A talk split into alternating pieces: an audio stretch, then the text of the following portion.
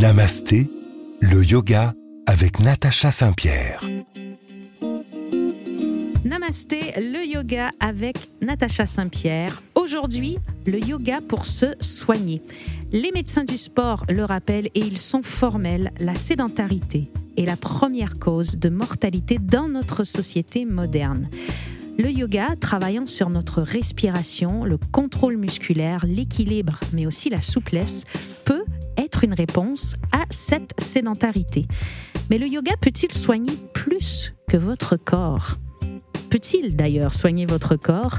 Aujourd'hui, c'est le docteur Jocelyne Borel-Kuhner, urgentiste, spécialisée en médecine de catastrophe, également diplômée en yoga thérapie, méditation, neurosciences. Elle est avec nous. Elle est la première en France à faire entrer le yoga dans nos hôpitaux. Elle va nous éclairer sur les pathologies que l'on peut adresser avec le yoga et celles que l'on peut moins adresser. Bienvenue dans cette émission. Namasté, le yoga avec Natacha Saint-Pierre. Jocelyne Borel-Cuner, bonjour.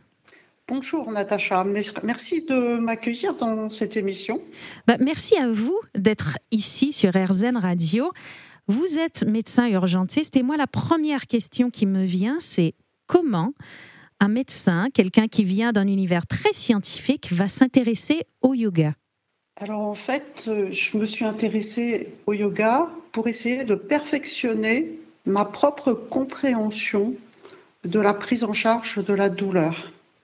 C'est-à-dire que je faisais euh, partie d'une société euh, bah, savante, la SFMU, pour ne pas la nommer, c'est la Société française de médecine d'urgence, dans laquelle je faisais partie d'une commission qualité mhm. sur l'évaluation des pratiques dans les services d'urgence, et en particulier sur l'évaluation de la prise en charge de la douleur. On a fait une grosse étude multicentrique qui a duré plusieurs années sur de nombreux hôpitaux, plus de 60 hôpitaux et cliniques différents en France, oui. pour lequel on a étudié la manière dont ils prenaient en charge la douleur malgré tous les protocoles connus, avec tous les protocoles connus, et en essayant de perfectionner cette prise en charge, de la, de, la, de mettre une méthodologie de manière à ce que les patients qui viennent aux urgences, qui en général ont des pathologies diverses, mais souvent des pathologies douloureuses associées, ressortent avec moins de douleur. Mais à quel moment le yoga est arrivé dans tout ça? Eh bien justement, en fait on s'est rendu compte que ces patients ressortaient au bout de quatre ans d'études toujours avec euh, des douleurs quoi que l'on fasse, quoi que l'on dise, quoi que les scientifiques ou les médecins connaissent de la prise en charge de la douleur. Malgré les médicaments qu'on peut leur administrer. Oui, alors il y avait deux manières. C'est où ce ne sont pas les bons médicaments, de réfléchir, deux manières de réfléchir, euh, où ils n'étaient pas adaptés. C'est souvent cette approche-là qu'on a euh, scientifiquement, où c'est une, euh, une différence de compréhension entre le patient, le malade, le blessé, et le soignant. C'est-à-dire on n'est pas sur la même longueur d'onde au niveau de l'analyse du phénomène douloureux. Et c'est cette voie-là que vous avez choisi d'étudier? Alors oui, j'ai cherché une spécialité. Je faisais pas du tout de yoga, donc c'était en 2011. Je faisais absolument pas de yoga et j'ai cherché une spécialité, une formation qui me ferait penser le plus possible différemment. Donc, loin de ce que vous aviez appris sur les bancs de la fac en médecine, finalement. Exactement. Loin de ce que j'avais appris sur les bancs de la fac, loin de ce que j'avais pu expérimenter dans ma pratique euh, d'urgentiste à tous les niveaux, puisque j'avais quand même déjà une bonne carrière d'urgentiste derrière moi. Et donc, vous arrivez à découvrir le yoga et à quel moment vous vous dites, je pense que j'ai trouvé une nouvelle méthode Alors, quasiment euh, dans les premières 48 heures de ma pratique euh, de ah yoga. Oui. Dans les premiers 48 heures, déjà, vous avez une révélation, vous vous dites, euh, voilà, ça. je pense que je peux proposer autre chose. Donc là, on est dans un yoga postural, c'est-à-dire des postures de yoga, ou on est dans un yoga plus méditatif, ou les deux même Alors, c'était un yoga postural. Hein. C'était une, une, pratique de yoga typique, classique, je dirais pour pratiquants moyens. Mhm. Euh, dans une formation spécifique de yoga thérapeutique, à but thérapeutique. Donc le yoga thérapeutique, c'est une branche en soi du yoga. Est-ce que vous êtes plutôt proche d'un yoga Yengar ou d'un yoga Hatha? Non, plus d'un yoga Hatha Yoga. D'accord. Et vous allez décider d'amener le yoga dans les hôpitaux alors que ça n'existe pas encore. Et là, moi, je dis chapeau, vous êtes une pionnière en France et on va dans quelques instants, après ceci, découvrir comment et pourquoi vous avez décidé d'amener le yoga dans les hôpitaux. Restez avec nous sur RZN Radio. Namasté, le yoga avec Natacha Saint-Pierre. On est de retour sur RZN Radio avec notre invité aujourd'hui, le docteur Jocelyne Borel-Kuhner, médecin urgentiste, mais aussi yoga thérapeute. Et elle me disait, hors onde, que le yoga de confort existait déjà dans les hôpitaux. Ce qui est moins présent et ce qui est là sa particularité, c'est le yoga thérapeutique. Alors, quelle est la différence, Jocelyne, entre le yoga de confort et le yoga thérapeutique? Dans certains hôpitaux en France, il existait déjà ce que l'on appelle, pour des maladies graves, en particulier en cancérologie, des soins dits de support. Euh, donc, c'est-à-dire pour euh, donner un peu de dynamisme, c'est souvent une prise en charge collective, c'est un cours de yoga classique, on va dire, fait par un professeur de yoga qui vient de l'extérieur et qui va, sur une panel de patients, leur proposer des cours de yoga. Euh, comme un dérivatif à leur pathologie.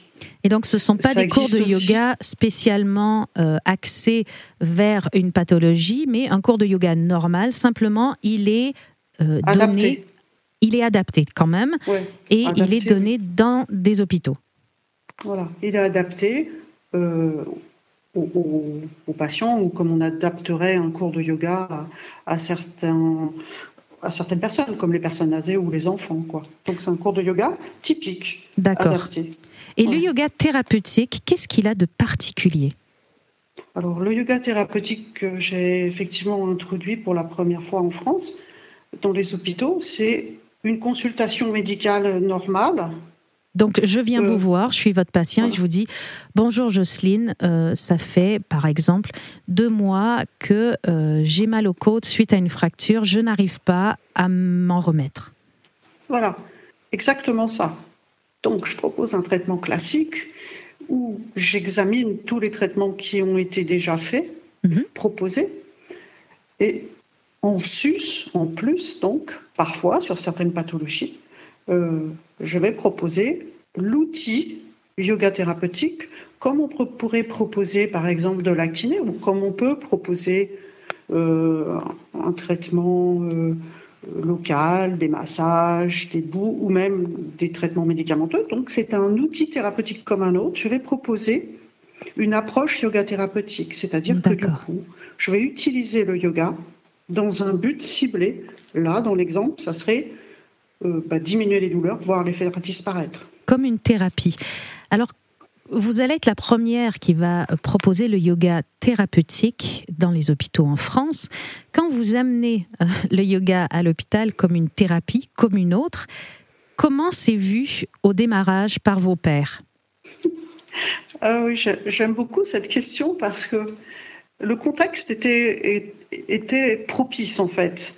Euh, c'était euh, mon deuxième poste de, chef de service euh, des urgences. Et je venais de changer d'hôpital, en fait. Et j'arrivais dans, ce nouvel hôpital.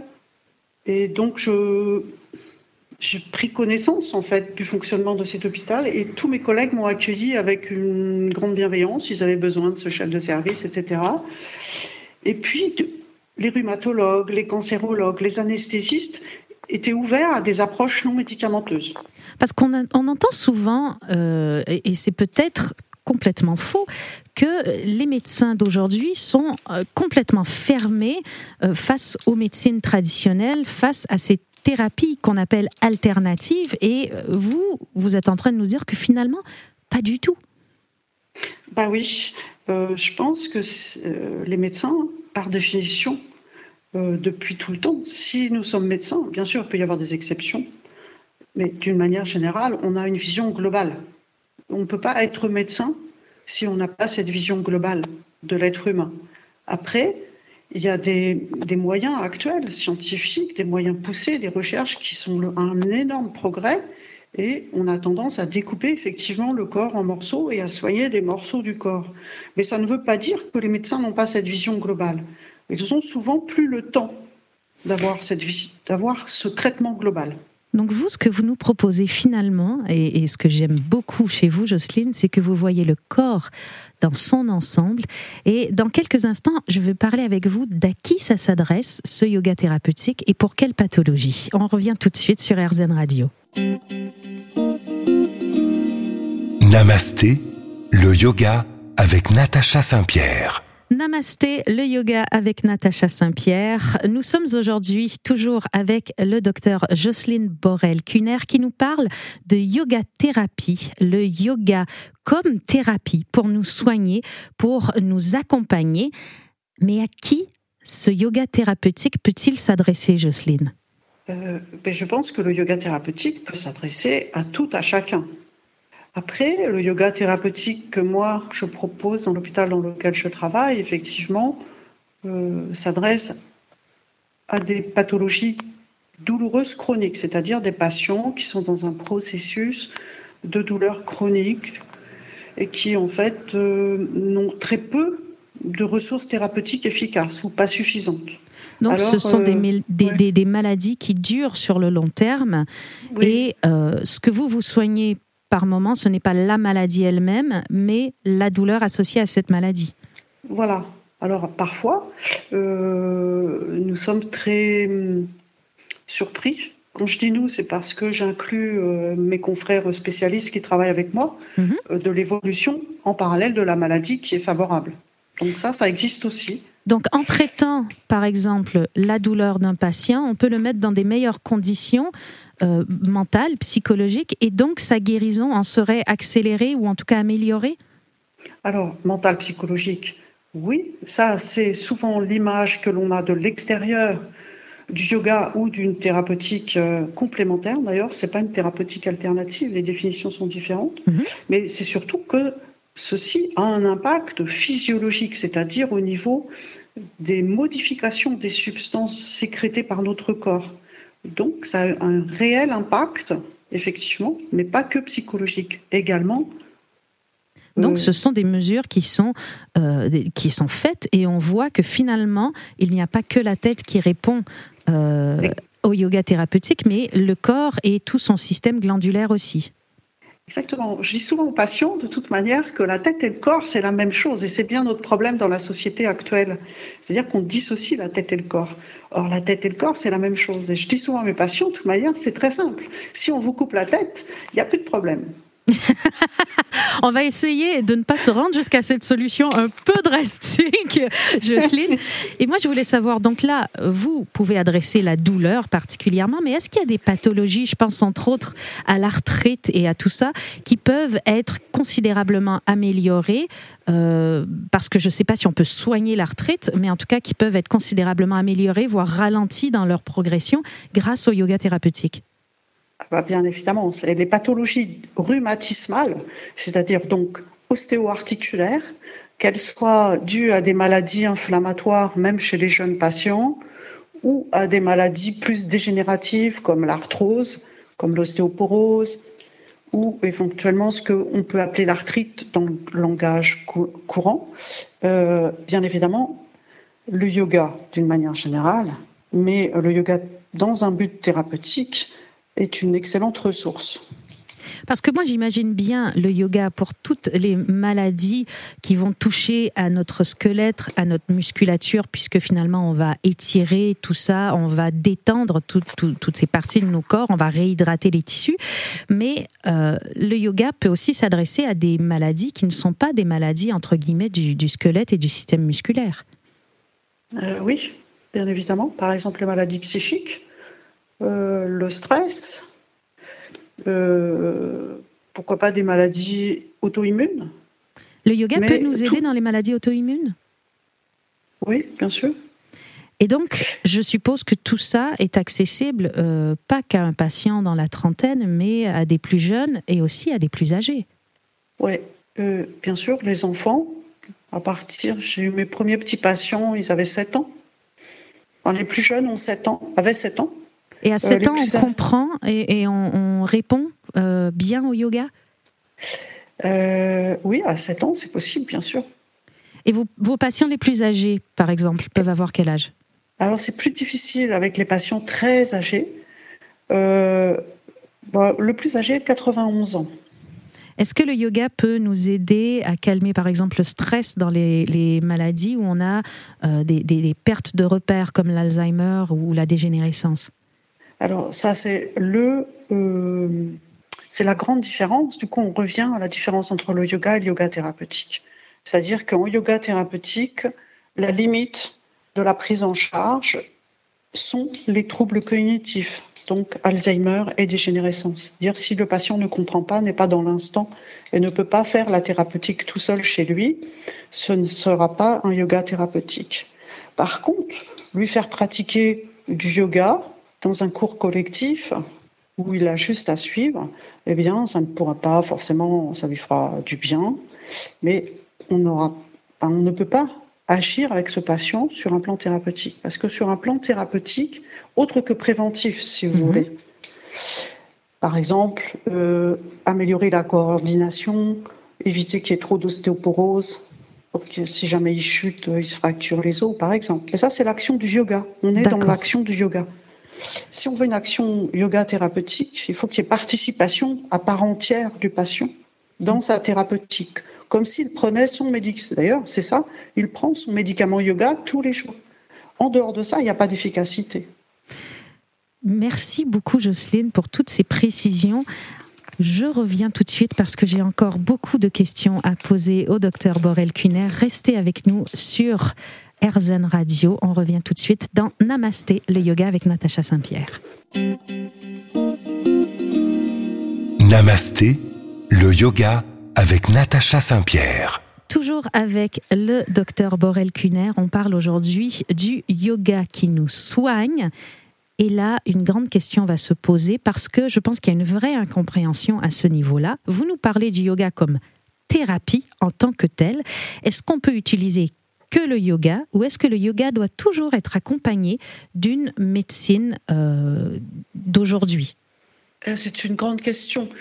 Je suis médecin, et je suis convaincue que les deux ont leur place. Les deux ont leur place quand on les marie ensemble ou peuvent avoir leur place séparément Est-ce que le yoga peut avoir une place, euh, euh, une place entière? On parlait tout à l'heure de yoga comme médicament. Est-ce qu'il peut être un médicament suffisant tout seul? Ça dépend de la pathologie. Si vous avez un rhume, le yoga peut être médicament tout seul. Euh, dans les pathologies lourdes et chroniques que moi je prends en charge, ça me paraît difficile. Mais sur des maladies rhumatoïdes, par exemple Alors, euh, il y a tellement de maladies rhumatoïdes qu'il faut poser, il faut poser les bases. C'est-à-dire, euh, si l'on prend par exemple la prévention de l'ostéoporose, par exemple. Oui. Là, le yoga à part entière, tout seul, fait très très bien.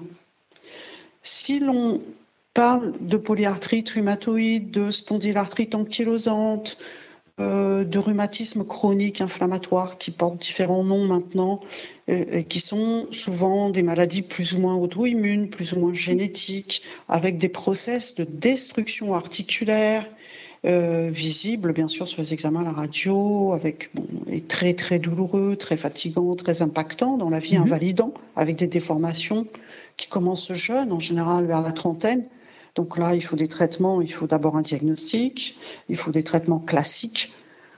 Et puis, quand on voit que ça ne suffit pas, euh, ou même en même temps, on peut bien sûr utiliser le yoga thérapeutique. Et là, c'est fondamental et c'est très intéressant parce que moi, c'est ce que c'est la grande part de mes patients et c'est là où j'ai vu la force du yoga thérapeutique, c'est-à-dire que ça va diminuer les douleurs, ça va diminuer les déformations, et petit à petit, peut-être, en tout cas pour certains patients, il n'y a pas augmentation des médicaments, voire même il y a diminution des médicaments. Et ça, c'est très important pour notre corps, pour notre santé, et d'un autre côté, pour les pathologies euh, du mental. Par exemple, sur une personne qui a vécu une dépression, qui a été traitée par médicaments, il y a un moment donné, il faudra se libérer de ces médicaments. On sait que pour certaines personnes, le sevrage des antidépresseurs peut être complexe. Est-ce que le yoga peut euh, lentement euh, remplacer euh, le traitement chimique qui a été donné à une personne pour une dépression ou des fatigues chroniques ou des, pathologies de ce type Bien sûr. moi, je ne l'utilise pas. J'ai choisi la douleur, ça me suffit largement. Mais bien évidemment, dans les patients douloureux chroniques, par exemple, il y a beaucoup d'anxiété, dépression. Est-ce qu'elles sont premières ou est-ce qu'elles sont secondaires? Voilà. Mais bien évidemment que le yoga thérapeutique surtout du coup, euh, parce que ça veut dire qu'il y a un encadrement, ça veut dire qu'il y a un suivi, ça veut dire qu'il y a un soutien individualisé avec l'histoire de chacun, est très très efficace, au même titre que les études qu'il y a eu sur la méditation euh, dans les anxiétés et dans les dépressions. Euh, je dirais que c'est encore plus favorable le yoga que la méditation pure. Voilà. D'accord. J'ai bien que la méditation pure. Parce que dans les problèmes euh, de l'esprit, entre guillemets, même si on, je dissocie pas le, cœur le corps et l'esprit, euh, passer par le corps, c'est un outil fabuleux. Le corps serait une porte d'entrée pour notre esprit que euh, le yoga thérapeutique emprunte. Exactement, parce que le yoga thérapeutique, en passant par le corps, nous oblige à avoir conscience de ce corps, à l'accepter tel qu'il est, on tourne le regard plutôt vers l'intérieur, même si ce n'est pas toujours ce que l'on voudrait qu'il y soit. Mais en passant par le corps, on arrive à aller mettre cette écoute vraiment profonde euh, et bienveillante, sans jugement. Parce qu'une thérapeutique, quelle qu'elle soit, ne peut passer que si l'on ose se regarder, si on ose voir ce qui est en nous. Formidable, Jocelyne. Je suis vraiment très heureuse de vous avoir avec nous aujourd'hui sur RZN Radio. On apprend énormément de choses et c'est pas terminé. On va continuer de discuter avec vous dans quelques instants. Namasté, le yoga avec Natacha Saint-Pierre. RZN Radio, le yoga avec Natacha Saint-Pierre vous parle aujourd'hui de vous soigner avec le yoga. Et c'est le docteur Jocelyne Borel-Kuhner qui aujourd'hui vient nous apporter son éclairage. On a parlé de toutes les pathologies euh, que le yoga thérapeutique peut encadrer, mais si on n'est pas malade, est-ce que le yoga thérapeutique s'adresse à nous? Pas vraiment. Bah, c'est une, une manière de faire euh, le yoga. Euh, en fait, là, c'est une grande polémique, je pense, dans les milieux du, du yoga entre ce qu'est le yoga et, qui ne doit pas être thérapeutique ou thérapeutique. En fait, à mon sens, euh, je suis également professeur de yoga, tout yoga fait dans l'esprit profond du yoga, mhm. c'est-à-dire euh, presque les bases du yoga. En étant très euh, présent dans l'instant déjà. Oui, est fatalement thérapeutique, qu'on le veuille ou non, qu'on le sache ou non. Dans un esprit où on se rapprocherait d'une médecine chinoise, par exemple, où euh, on traite les patients, on entretient leur santé plutôt que de soigner leur pathologie, euh, le yoga est une méthode pour entretenir notre santé. Est-ce que vous, une fois que vous quittez un patient, vous lui faites une ordonnance de yoga, je ne sais pas si on peut dire ça, une ordonnance de yoga, pour qu'il euh, continue cette pratique de yoga pour éviter d'avoir à vous revoir finalement? Alors euh, oui, mes consultations, c'est ça, c'est-à-dire euh, il y a une première approche et ensuite on, se voit au moins cinq ou six fois, maximum dix fois, euh, mais en général c'est cinq, six fois, où effectivement je lui propose adapté à sa pathologie, à son corps et à ses possibilités, parce que souvent ce sont des patients qui ne sont pas sportifs mhm. ou qui n'ont jamais fait de yoga et ou qui n'ont jamais fait de yoga. Donc des petits exercices que je dessine qui sont jamais que des postures de yoga. Effectivement, mon ordonnance est une ordonnance de dessin. Et donc il doit les reproduire tous les jours chez lui, deux fois par jour. Ça dure 5 ou 10 minutes max, et comme si c'était son petit comprimé de paracétamol qu'il prenait. Et puis petit à petit, j'augmente les petits dessins. Il y a quelques patients qui sont très intéressés et qui découvrent des choses euh, encore plus que d'autres dans leur corps et qui ont envie de poursuivre le yoga. Et dans ce cas-là, je les dirige vers un cours de yoga. Un, cours, adapté euh, à, leur corps, à leurs aptitudes. Mais même un cours de yoga classique. Je leur dis juste de ne pas aller faire euh, de l'ashtanga yoga trop difficile. Quoi. Voilà. Mais mais, mais j'adore, j'aimerais bien voir une ordonnance de yoga où euh, on me dit euh, faites deux fois par jour, matin et soir, euh, vos postures de yoga. Je trouve que c'est étrangement très moderne, alors que finalement on parle d'une science millénaire. Avez-vous l'impression d'être un médecin moderne ou un médecin qui s'inspire des traditions? Ah, je suis le doux mélange des deux. C'est-à-dire que j'ai vraiment trouvé avec le yoga ce que je cherchais, euh, je dirais bien avant même de faire mes études de médecine. Voilà, j'étais passionnée, excusez-moi, passionnée par la science, par comprendre l'univers qui nous entoure. Toute petite, voilà, je voulais des microscopes, je voulais disséquer mes poupées, enfin voilà. je suis contente de ne pas être une de vos poupées. non, non, mais je les réparais bien. voilà. Et, et puis, euh, et puis en même temps, je, sentais euh, dans la pratique médicale depuis toujours, en particulier dans la pratique urgentiste où c'est quand même assez euh, violent parfois, qu'il y avait une autre approche. Justement, dans la pratique urgentiste, est-ce que vous allez utiliser euh, je ne sais pas, je suppose peut-être une technique de, respiration au moment de la prise en charge d'un patient qui est dans l'urgence, par exemple, qui sort d'un accident de voiture ou de choses comme ça? Est-ce que le yoga s'applique dans l'urgence? Le yoga peut s'appliquer dans l'urgence. La seule chose, c'est que depuis que je suis yoga thérapeute, je ne fais plus d'urgence. Je ne peux plus. J'ai trop de demandes. Donc, je suis devenue exclusivement médecin de la douleur. Mais avant même de faire le yoga, j'utilisais déjà ça.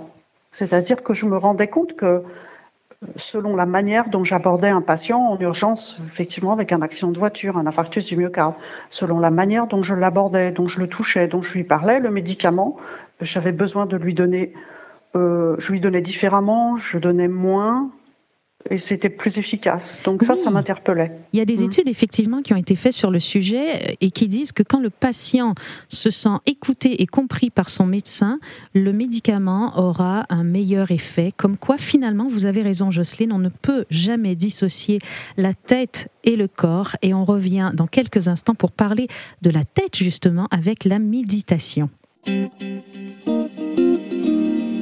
Namasté, le yoga avec Natacha Saint-Pierre.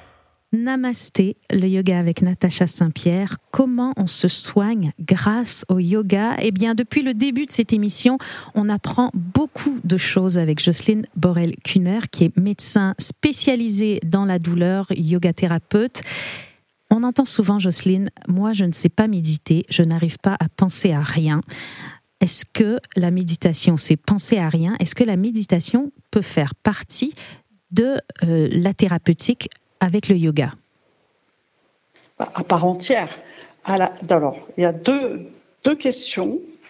La première, c'est j'ai du mal à méditer. Oui, ça paraît logique, c'est pas simple de méditer.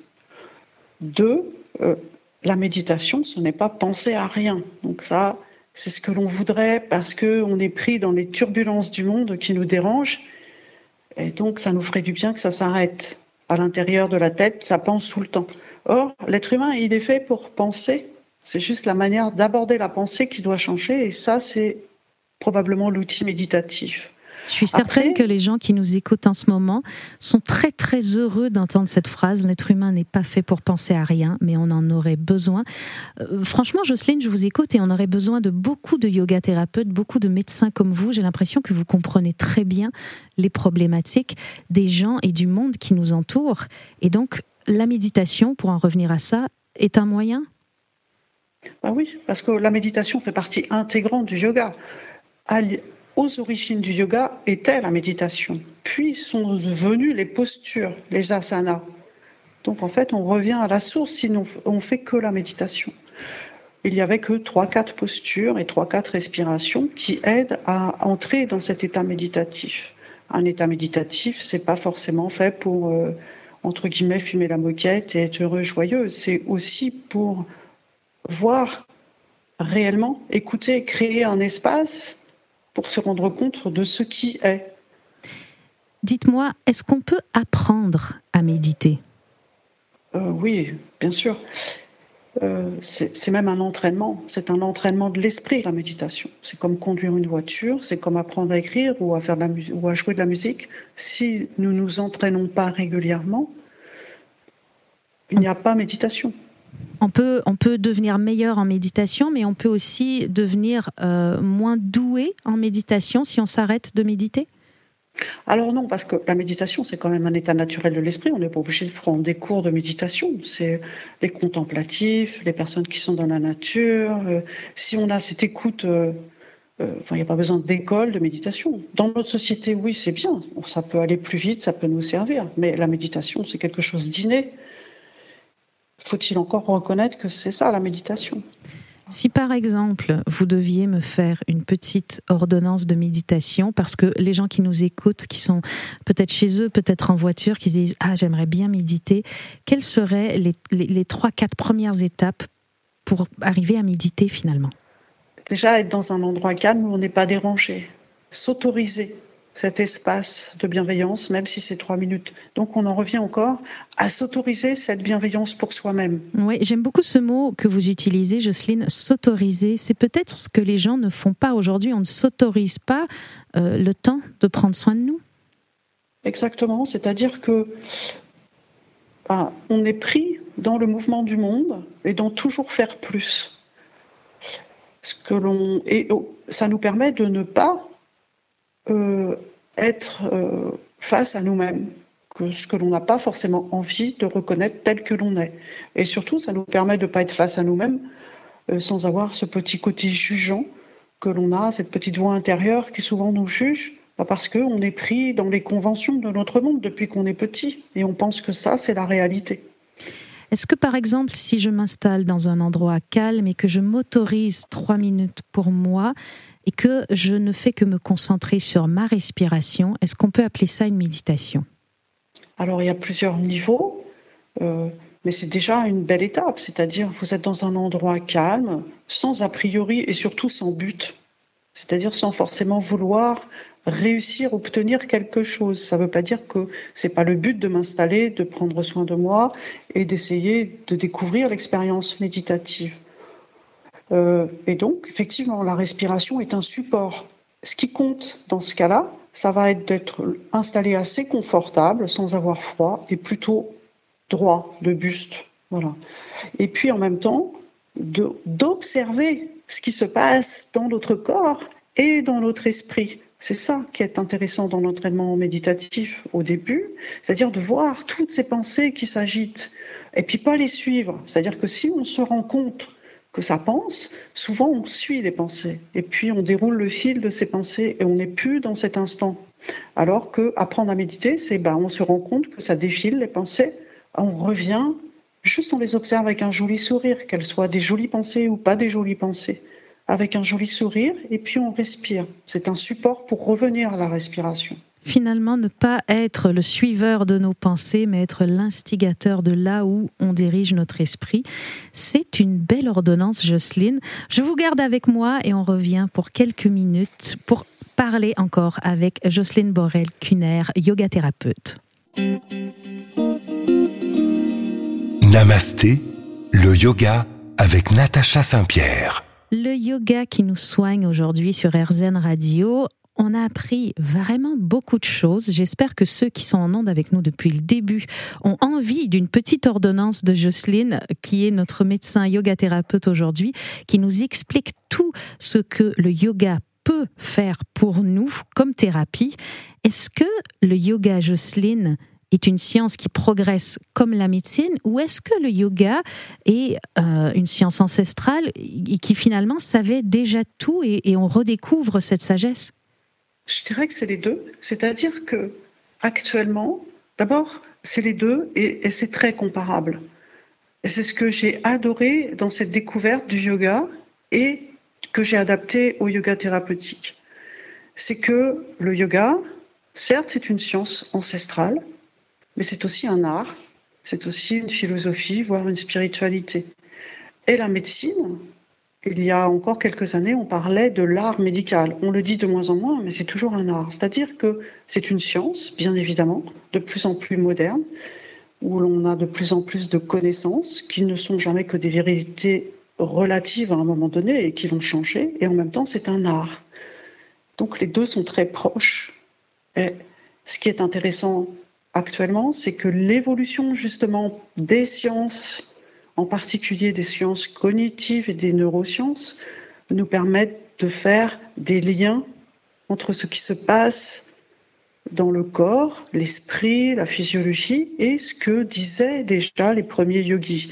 Eux, ils interprétaient ça plus sur le sens peut-être spirituel ou religieux, mais en fait, ils avaient cette intuition profonde finalement, finalement, chaque corps et chaque esprit est différent, bien qu'il y ait des données qui fonctionnent pour tout le monde. Euh, l'art vient de cette capacité du soignant à s'adapter finalement à la personne euh, unique qu'il a devant lui. Exactement. Jocelyne, aujourd'hui j'ai appris énormément de choses et je voudrais vous remercier pour tout ce que vous avez partagé. Si quelqu'un aujourd'hui avait envie euh, de vous consulter en yoga thérapie, est-ce qu'on peut savoir dans quel hôpital vous pratiquez? Alors là, ça va être euh, difficile parce que euh, je travaille dans un hôpital de la région parisienne. Je pense que tout le monde peut trouver l'hôpital où je travaille. Nous avons énormément de demandes, donc on ne peut pas subvenir à toutes les demandes. Mais il y a plusieurs petits docteurs qui commencent à faire de la yoga thérapie dans d'autres hôpitaux français. Euh, nous commençons à essayer, ils sont venus en stage avec moi. Donc il y a d'autres hôpitaux. Vous on avez peut formé... des médecins yoga thérapeutes. On peut aisément trouver des yoga thérapeutes un peu partout en France, certains formés par vous, Jocelyne. Je tiens à vous remercier pour cette émission et euh, j'espère à bientôt pour continuer de parler avec vous de yoga thérapie. Aujourd'hui, c'est tout en ce qui nous concerne. Je vous souhaite une bonne fin de journée sur RZN Radio.